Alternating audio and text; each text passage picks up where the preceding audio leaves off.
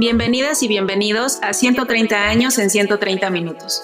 una serie de cápsulas dedicadas a recuperar y conmemorar la historia de la Secretaría de Comunicaciones y Transportes.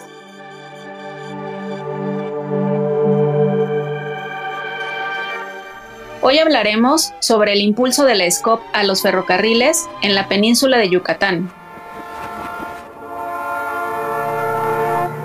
A diferencia de las líneas ferroviarias controladas durante el porfiriato por empresas inglesas y estadounidenses, las construidas en la península de Yucatán fueron dirigidas y administradas por oriundos de la región. La benevolencia de la geografía yucateca favoreció al ferrocarril gracias a su relieve plano,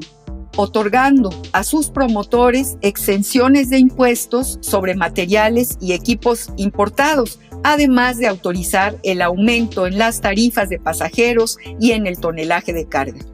En el año de 1902, por iniciativa del gobernador Olegario Molina, se fusionaron las líneas de Mérida a Progreso e Izamal, Mérida a Valladolid y Mérida a Campeche. Lo mismo ocurrió con el muelle fiscal y los almacenes de Puerto Progreso, formando una sola empresa, Ferrocarriles Unidos de Yucatán, cuya propiedad quedó en manos de las familias yucatecas Molina y Escalante, que a partir de entonces y hasta el año de 1915 operaron 904 kilómetros de vías.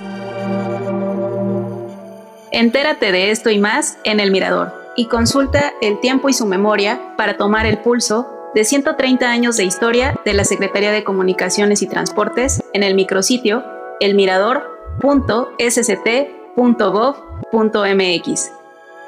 Gracias por escucharnos y hasta un nuevo episodio.